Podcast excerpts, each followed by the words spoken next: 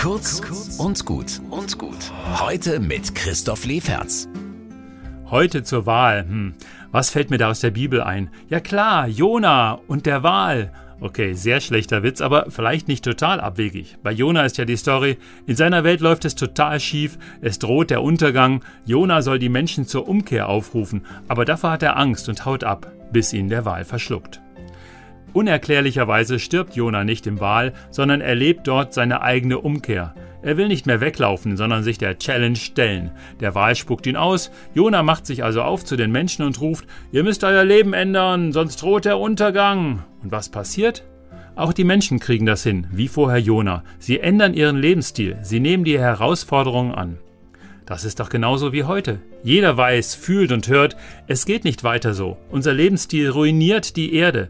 Aber von einer Umkehr sind wir weit entfernt. Und das gilt für unsere Community in Bayern genauso wie für jeden einzelnen kleinen Jona. Persönlich umkehren können wir jeden Tag in vielen kleinen Dingen, aber auch in der Politik muss sich richtig was ändern und das liegt heute in unserer Hand. Wählen wir nicht die Leute, die sagen, ruhig noch ein Stückchen weiter so, die Umkehr verschieben wir auf morgen, wählen wir die, die jetzt die Probleme bei den Hörnern packen und sich ihnen stellen. So unangenehm das ist, wir müssen uns ändern. Wer, wenn nicht wir? Kurz und gut. Jeden Tag eine neue Folge. Am besten, ihr abonniert uns.